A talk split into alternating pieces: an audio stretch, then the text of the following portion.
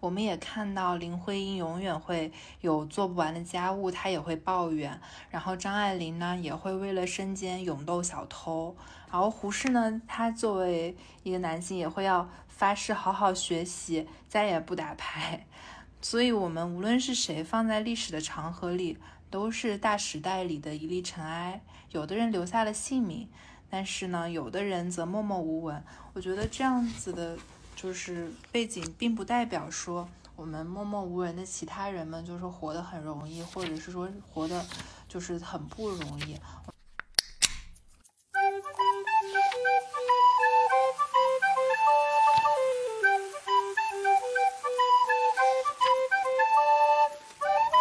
大家好，欢迎来到新一期的不可思议，我是灿灿。本期节目为喜马拉雅七夕特别节目。喜马拉雅在七夕推出了一系列爱自己的主题节目。我们节目的主题呢是关于平衡家庭与生活。按照我们的节目惯例，我会分享一本书。这次呢是李舒老师的《从前的优雅》。为什么这个书和我们的主题比较相关呢？首先呢，我是觉得，呃，《从前的优雅》这本书里面说了很多女性角色，包括她们在这个时代命运下。仍然保持优雅和仍然保持一个自己的生活追求的这样一个情况，它这里面在那个时代下，女性不能有很多的职业属性吧？嗯，也可能选取了一些比较有代表性的女性职业。首先呢是作家文人，像苏青和张爱玲，然后戏剧创作者，还有一些像外交官的秘书这样子的文职类工作，比如严幼韵啊这些人。这本书呢，很吸引我的一个点，其实它虽然是写那个年代的女性的，但是它也有很多比较打动人的一些女性话题。比如说，《从前的优雅》这本开篇的一个小序里面引用的是一个叫小姐须知当时的一本书，叫《小姐须知》里面的一句话，就是每天早上醒来的时候，你应该感谢上帝，今天人是用了小姐的眼睛来看太阳。当时呢，这个小姐还是字面上的意思啊，就应该说的是闺秀这个意思。然后《小姐须知》呢，这本书也是当时卖的比较贵，卖一块钱。然后这个李舒老师当时查了一下，就民国时期编写的这个中外物价指数汇编，发现在一九三一年的这个一块钱，大概可以去买二十五斤大米，所以。我们就是这本书，还是就这《小姐须知》这本书是比较贵的，当然它的销售方式也比较稀奇，就只售小姐或者女学生。如果男性想要买的话，必须在写明，就是把这本书送给的女性的姓名地址。然后广告词也特别牛，就是说许多能使男子站立的小姐秘诀，是一本小姐的圣经，读之一切女子的恐慌都迎刃而解了。其实这里面分享的很多东西，倒有点像《粉红女郎》里面的粉红姐姐的一些金句。它这个作者呢是两个人，策划和文字是二二十五岁的邵洵美，然后插画和封面是三十岁的张光宇。张光宇呢就是给徐志摩创办的诗刊做美编的一个老师，然后他能唱京剧，又被称之为是无锡梅兰芳。邵洵美呢，也是其中的一个主编，他喜欢沃尔夫，然后说一口流利的英语，这样子由这两个人来写的这样一本书。其实有一些，就这两个人是两位直男哈，但是特别的有诚意，就是写的非常的粉红姐姐。的。比如说，我分享几句李舒老师摘录的话，就见到了男人，千万不以为立刻便要打仗。一打仗，那么你便输了，便得投降他；即使胜了，也得收他做俘虏。什么时候是结婚的时机呢？你真正厌烦男人的时候，你便可以捡一个男人，叫他做你的丈夫。然后他就这两个直男作为分享也特别的有趣，还有一些就非常粉红姐姐的话了。你自以为自己是林黛玉的时候，那么来的贾宝玉一定也是冒牌。不要自己以为自己是童话里的公主，也不要以为来找你的便是童话里的太子。这个太子好像倒显示的挺有当时的那种语言风范的。还有自以为自己是美丽的女子，那么便已显露了自己的丑态。这些是对于女性一些规训的话，我觉得当然也是表示出当时男性对女性的一种审美哈。然后还有一些关于当时直男的谎言，也是由这个邵洵梅老师来戳破给大家。呃，其实那虽然是一本一九三一年的书，但是放在现在而言的话，感觉也很适用。因为虽然现在的女性有更多工作的选择和一些其他的，呃，就是生活的爱好，也能够让更多的女性受到教育了，但其实，在两性观念上还有很多在当时比较先驱的一些思想，还是能够让我们感受到感 感动的地方。比如说他说的一些直男的谎言。假使男子对你说你像天仙，你应该明白他是从来没有见过天仙的。假使一个男人对你说他好像在什么地方碰见过你，那么一定是在把你当做了他以前曾遗弃了的情人看待。越是能卖弄才能的男子，越是不见得真的有才能。男人对你忏悔他以前的过失，这仍不过是一种夸大和炫耀。这是一本九十年前的约会指南。放在今时今日呢，也能够引发我们的深思，确实是这样子的。就包括李叔老师自己说，许多舆论观点呢，我们仍然停留在保守的过去，甚至比不上九十年前出身封建腐朽没落家族族的邵洵美。那时的小姐还是小姐，那时的公子也是绅士，所以公子如玉，家具无双。但你知道最打动我的是哪句话？这里的我说的是李叔老师。这句话呢，就是我刚才开头的时候分享的那句：每天早上醒来的时候，你应该感谢上帝，今天仍然是用了小姐的眼睛来看太阳。其实我们也在节目里说过，女性的很多就是无奈的地方，包括我们本来做这个选题的时候呢，之前跟阿瓜也简单的录了一些内容，就是说，呃，阿瓜找到一些资料是说，包括女性的产后抑郁啊，他这里举了一个记者的例子。说那个记者呢，他在产后抑郁的时候自己不知道，他只是发现就是自己作为一个记者再也写不出东西了，没有办法专心的就做自己的作品，但是他不知道是因为自己是激素分泌的问题导致他有生病了。然后呢，他就一直强迫自己写，但是他就后面就是几个小时、几个小时的写不出字，也导致了自己甚至后面还有阅读障碍这样子问题，对他的职业生涯来说是一种断崖式的毁灭。然后我们从这里看的话，就能够发现，其实生儿育女对于女性来说是一个非常大的约束，然后确实是会有很大影响的。嗯，我们也提倡是说，你最后肯定是因为爱，然后希望是为你自己想要的世界投票，然后带一个宝宝来到这个世界上。作为妈妈以后，因为为了你的孩子为母则刚嘛，就他们的目标也会变得更清晰。但是其实，呃，说这么多也是为了想说明，我们在家庭生活中怎么样能够平衡家庭和生活呢？就是实际上根本无法平衡，就是我们只能说女性。可以允许自己没有那么好，并不像所有的就是书本啊，或者是说网红分享里面说的，就是我又做职场妈妈，然后外面也很好，里面也很好，宝宝也健康成长，有一个知识的模板。如果我们发现自己能力有限，确实做不到这么好的话，就只能说接受自己没有那么好，然后也允许自己的孩子和身边的人有自己发挥的空间。这里呢，其实就想说一个之前米歇尔奥巴马分享的例子。他说有一个家庭里面，他应该是一个实际的故事吧，就是说那家里面放了一个玻璃桌子，然后呢，那家又养了很多小孩儿，然后爸爸妈妈就嘱咐说。嘱咐小孩子们说：“你不要打碎那个玻璃桌子。”然后大家都非常小心翼翼爱护，但是并不是让大家都变得更加谦和有礼，而是在就是对于太小的孩子来说，玻璃桌子的存在让他们过得非常的拘谨，然后压抑了孩子的天性。直到有一天，真的有一个小孩把这个玻璃桌子打碎了，这个家人把玻璃桌子换掉了。之后呢，这家人的氛围也变得更加好了，就是大家都其乐融融，不会在家里还变得特别的拘谨。说这个故事呢，其实是想说，我们很多人对自己设定的这种既有的完美观念，就包括女性怎么样能够更完美一点呢？就是事业也好，家庭也好，然后跟老公相处也好，对孩子教育也好，就是我们自己心目中的玻璃桌子。我们每次去维护这个玻璃桌子的时候，会限制我们对更多事情的发展。包括阿瓜其实也有聊到他自己的内容焦虑。之前他有为我们自己的内容写过逐字稿，但是数据呢仍然不是特别的理想。所以呢，他就发现，当他关注于我们的数据和想做出更好内容的时候，往往还会忘记要该怎么说话才好。然后这次呢，为什么我会想再录一些单口的内容，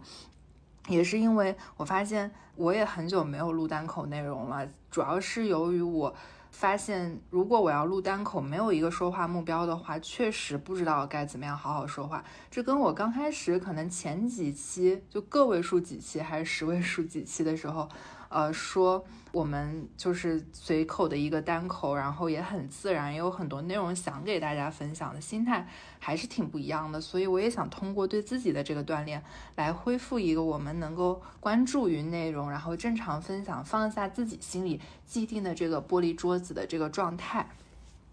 然后这个呢，呃，李舒老师先说的是我们这些就是女孩子们该做的一些事情。啊，但他这本书里面其实说了很多人哈，嗯，比如说之前提到的苏青，然后他就提到了苏青写过一本自传性小说叫《结婚十年》。然后我们就会看到，说他这里面举的例子都是当时的名家，或者是说，呃，比较好的一些名媛啊。那么这些人呢，其实在婚姻生活中也有非常痛苦的地方。且不说就是张爱玲跟胡兰成的孽缘，就是他们也有很多就是比较好的笔触，就是比较细致的笔触来描写自己婚姻生活。比如说苏青的这个《结婚十年》里面就写了。婚礼上得忍受不能上厕所，然后丈夫跟表嫂有染，生了女儿之后呢，公婆不让自己喂奶。苏青也写被丈夫填鸭喂食，只为了能产奶，但是效果也不好，丈夫就埋怨她说：“你自己倒是越来越胖了，真是一个自私的妈妈。”我就说，其实每当女生读到这里，真的就是会潸然泪下，因为说的就太真实了。然后苏青读张爱玲写的《倾城之恋》的时候，我们之前也分享过，说这个《倾城之恋》它的浪漫和真实的地方，哈，就是，但是苏青看这里写他对《倾城之恋》的评价是说，因为香港沦陷，才终于成为了范柳园太太的白流苏，因为范柳园这样的男人，嘴上说着执子之手，却永远不会停下浪荡的脚步，他能够理解白流苏的痛痛苦。但是苏青就说：“我知道一个离过婚的女人求归宿的心态，总比求爱情的心来的真切。因为写这句话的时候，她自己也离过婚了，她是主动离婚的。然后张爱玲也评价苏青说，她是谋生亦谋爱。在他们当时的这个乱世之中呢，谋生已经非常艰难了，还要谋爱，所以苏青的骨子里确实是一个理想主义者。”当然了，这篇讲苏青跟张爱玲的文章里面倒没有说她们俩特别好的，就是闺蜜的相处，就是这里面倒是说她有那有点塑料姐妹花哈，所以我也想就是用这本书里引用的张爱玲写的《我看苏青》的一段话结尾，就是苏青走了之后呢，张爱玲一个人站在黄昏的阳台上，忽然感慨说：“我想到这是乱世。”晚烟里，上海的边疆微微起伏，虽没有山，也像是层峦叠嶂。我想到许多人的命运，连我在内的，有一种郁郁苍苍的身世之感。普通总是自伤自怜的意思吧？但我想是可以有更广大的解释的。将来的平安，来到的时候已经不是我们的了，我们只能个人就近求得自己的平安。苏青走的那天是元宵节。嗯，所以其实我们从这样子一位就是文学大家里面，也能够看到当时的女性的不易，但是她也是一直坚持做自己的文学作品。我觉得呢，就是其实作家往往也有我们所说的那种脱口秀精神。我最近越来越能够感受到这一点。当我经历一件比较难的事情的时候，我会在想说。对，等我过了这段时间，等我度过了这个苦难，有一天我也能把它编成一个段子，或者说，我希望能把它做成一个很好的作品。然后当下的话，我就会细细品味这件事情，要关注自己的感受。对我来说呢，也是一个比较好的排遣的出口。然后接下来这本书里面，嗯，可能不是这本书的完全的就是顺序，因为它中间讲的一些人也很精彩。然后我选的是一些我觉得跟我们这个就是平衡家庭与生活比较相关的一个主题的。然后这本书里面呢还说了两位绝代双骄的女性哈，嗯，一个是严幼韵，一个是杨慧兰。然后这两个人呢都是呃顾维钧的第一和第二任妻子。然后呢，呃，杨慧兰呢是就是印尼唐王的女儿。然后她就是确实非常的富有，然后也非常的有见识。呃，当时是说，嗯，大家记得就是依萍去向陆振华那个要生活费的时候，就是把自己描述的特别惨，但是对陆振华要也是当时物价也不过是要两百块的一个月还是两个月的生活费。然后这个杨慧兰呢，她就是呃当时说在上海跳舞。那当然是一个闺秀了，但是就可能经常去呃一些地方跳舞玩儿。然后他说跳舞的时候丢了一只舞鞋，一只舞鞋就要两百块，所以可以体现出当时杨慧兰的一些审美品味和呃一些其他的经济实力啊这样子的东西。然后严幼韵呢，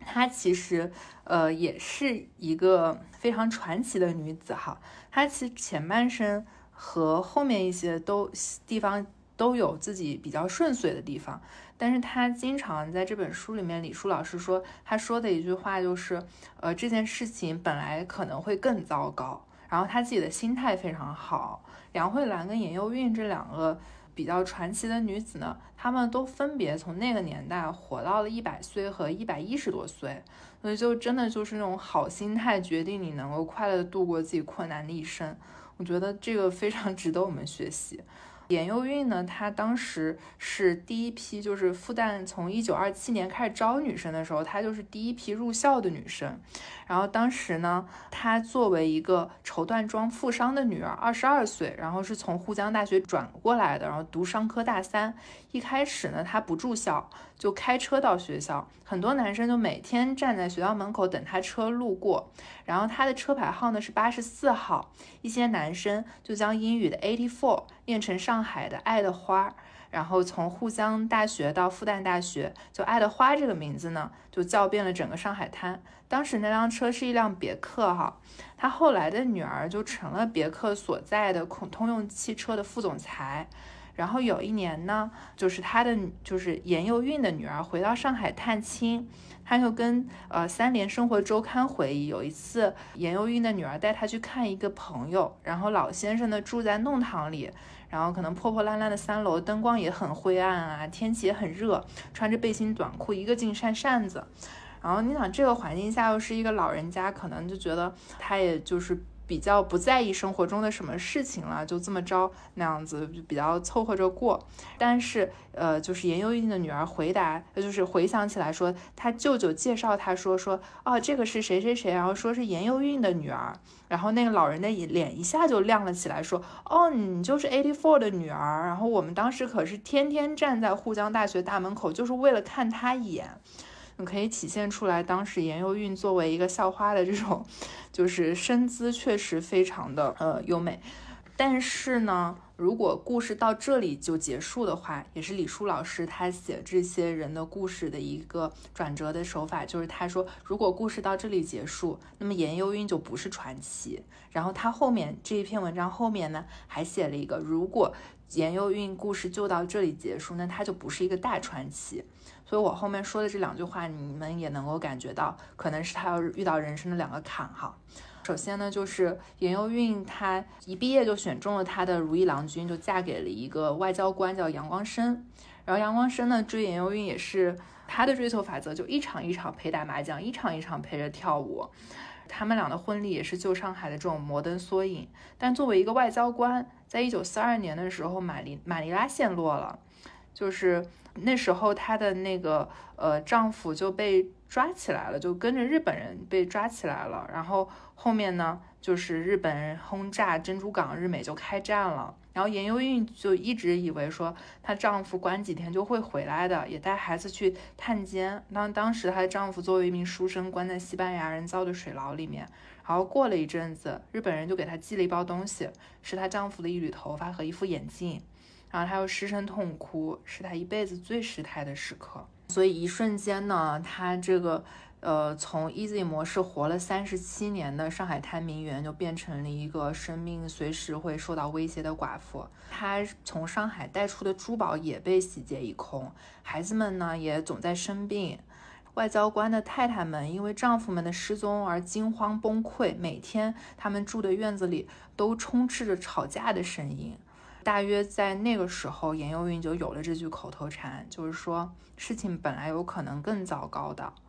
在此之前呢，他带着太太们就打麻将、跳舞，就是过着他 easy 模式的生活。但现在呢，他就带着他们在马尼拉的院子里面养起了鸡和猪，还学会了自己做酱油和肥皂。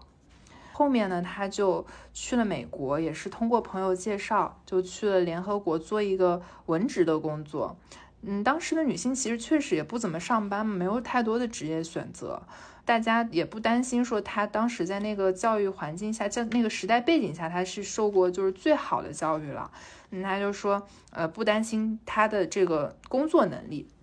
但是担心他的一些习惯，所以人家就问他说：“你能保证每天上午九点钟来上班吗？”你想，其实这本书叫《从前的优雅》嘛。当时我一直以为就是说那个年代的优雅都是一种清贵，但我后来读了这本书才明白，那个时代的优雅是在一个特定的，比如说战乱的这种乱世背景下，大家仍然保持着自己就是心里的一点点光，不是说就活得多么的体面，不是说我一定要求你。嗯，就是还是在我们维护玻璃桌桌子的这个情况下，什么在战乱中还想办法去给自己做蛋糕啥，就是自己内心真的有一个光还是活着，就是相信可能事情还会更糟糕，但现在已经这样了，所以就是我觉得这些就是女性的元素特别给我力量。在严幼韵拿到这份联合国的工作之后呢，她每天早上九点就准时到，从来没有迟到过。然后接下来呢，就是他人生中的另外一个转折，就是他跟顾维钧的这个相恋。当时顾维钧呢是和王慧兰已经结婚了，但是就是像《色戒》里面拍的一样，就是嗯，因为打麻将这件事情，严幼韵呢就是跟顾维钧成为牌搭子，然后。后面呢，就是跟他发发展了一些关系。黄慧兰呢，是听说了他俩成了麻将搭子之后，在牌桌上眉目传情，他就怒不可遏，跑过去兴师问罪。顾维钧呢，后面呃还是跟这个黄慧兰离婚了。这件事情确实没有说谁对谁错哈，只是说他们俩就是两个命运的交错这样子。然后顾伟顾维钧呢，就跟严幼韵结婚了嘛。嗯，严幼韵对。顾维钧的这个照顾真的是无微不至。他每天凌晨三点就会起床，然后煮好牛奶放在保温杯里，还会写一张不要忘记喝牛奶的纸条放在床边。然后顾维钧晚年谈到长寿秘诀的时候，就总结了三条：散步、少吃零食和太太照顾。这个太太照顾呢，除了细节上呢，仿佛更有情绪上的感染。因为顾维钧呢，其实跟严幼韵在一起之后呢，变得非常活泼了起来，甚至呢，他还爱上了滑雪。《时代周刊》还专门刊登了七十二岁顾维钧开始学滑雪的文章。嗯，这一些事情都要归功于严幼韵。然后，呃，在晚年的时候呢，就是顾维钧这个前妻黄慧兰也住在纽约。然后他的回忆录里面虽然对顾维钧有怨言，但是也没有恶语。他是一个百岁老人啦。严幼韵呢，她的心态也非常好，人们也津津乐道于这个严幼韵这个老太太对生活的热爱和达观。她一百岁的时候呢，她要打扮好去超市买菜，出门见客的时候，她都要细细描眉、浅浅施粉，说这是对别人的尊尊重。九十八岁的时候，她被诊断出大肠癌，大家都很担心。只有她自己呢，就表现出一种比较轻松的态度。接受手术之后，他就回家休养。然后他就跟他他的儿女回忆起来，就是说严幼韵跟家人说，最疼的时候也不过就是拆线的时候，护士揭开伤口胶布的一瞬间。然后几个月以后呢，他又打扮的美美的，穿上了白色绣花旗袍，登上了金色高跟鞋，化上浓妆，和为他手术的外科医生一起在九十八岁寿宴上跳舞。然后严幼韵呢是一直不戴假牙的，结果有一次去医院检查回来，坐出租车出了事故，把老人家的牙给撞没了，孩子们都很难过哈。严幼韵反而就是来安慰他们说，事情本来可能更糟糕啊，说不定命都没了。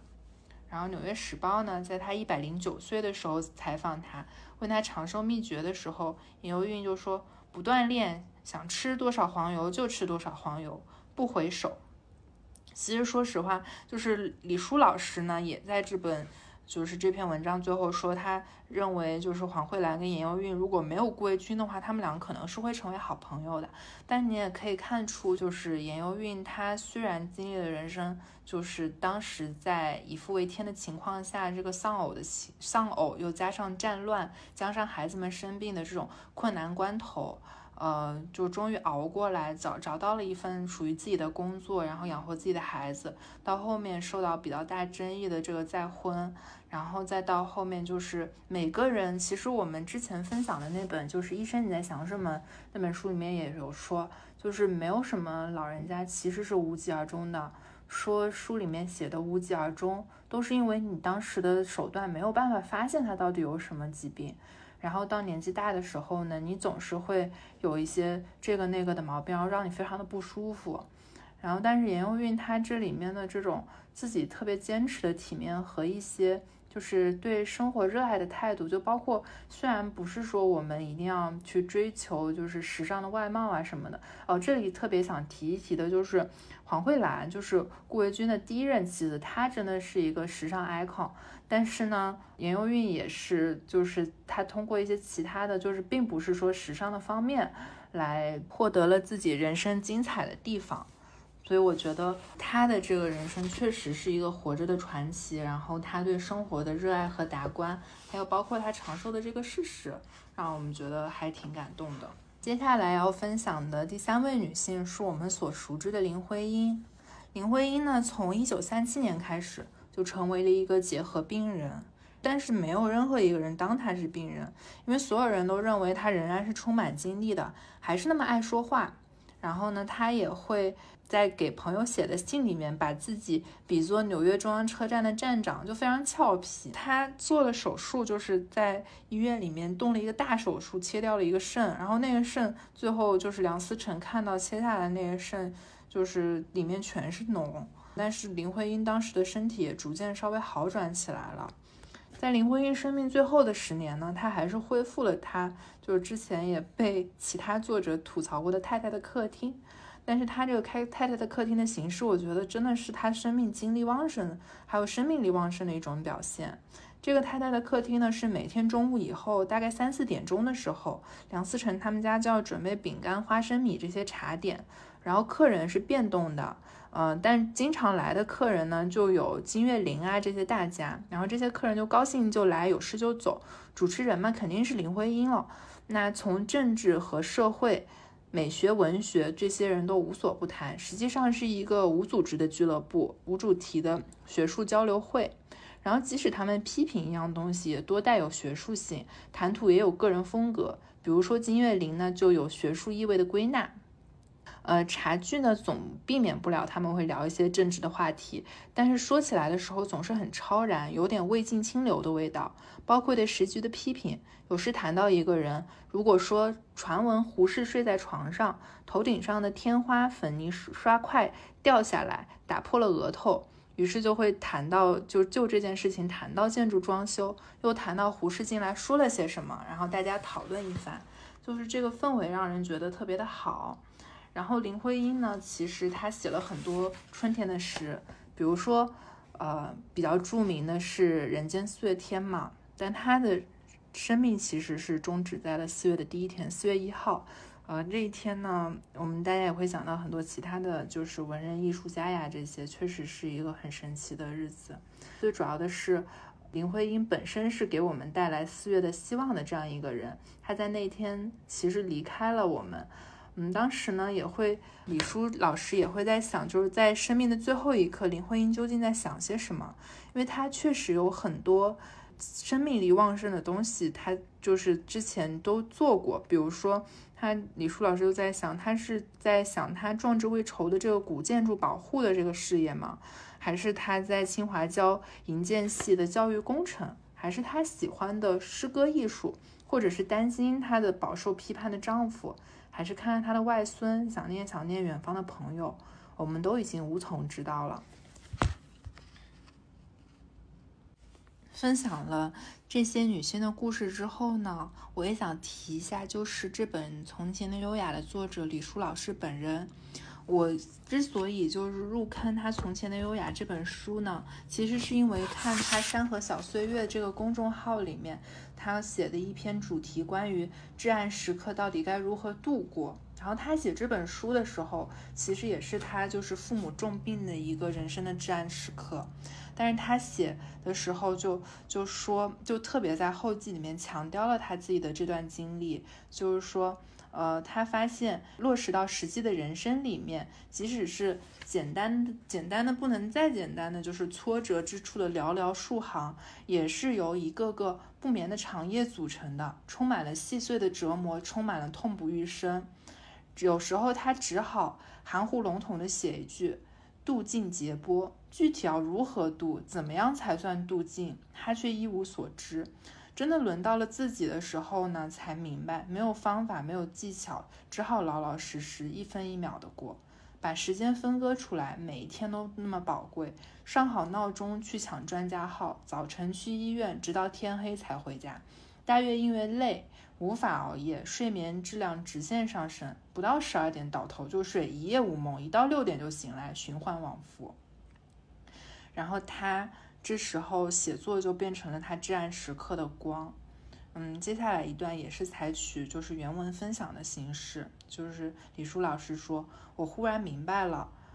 呃，这本书的呃就是续作者是王家卫导演嘛。然后呢，王导当时呃在听李舒老师跟他分享这段经历的时候，跟他讲了卡夫的故事。他说卡夫。”一生共写下了六十余篇短篇小说，为什么没有长篇小说呢？卡夫曾经这样解释：迫于生活的压力，他只能抓住在洗衣房里等待衣服洗完的那点时间写作，随时都担心屁股下面的椅子会被人抽走，因此他只能写短小的，坐下不久就能写完的小说。可即便如此，他依旧没有放弃，因为他知道写作已经成为了救赎自己的唯一方式。然后李叔就说。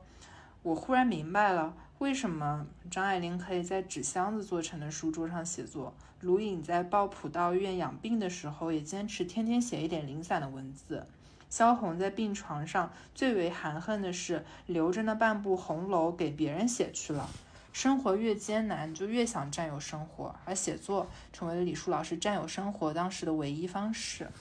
他还描写了很多在医院里碰见的见闻。然后这本书呢，就是它最后的，就是落脚点是说，仅以此书献给在城市中挣扎着的我们。如果里面的任何一个故事或者一个句子能够让你感受到一分钟的温暖，我会非常高兴。从家庭和生活的平衡来看，我们也看到林徽因永远会有做不完的家务，她也会抱怨。然后张爱玲呢，也会为了身兼勇斗小偷。然后胡适呢，他作为一个男性，也会要发誓好好学习，再也不打牌。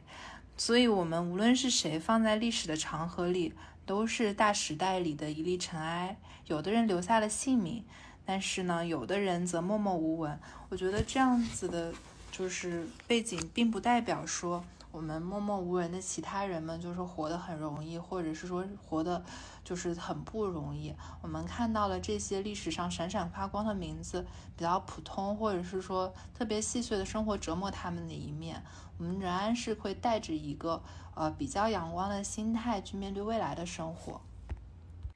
世界上最大的英雄主义呢，还是为了自己爱的事物好好活下去。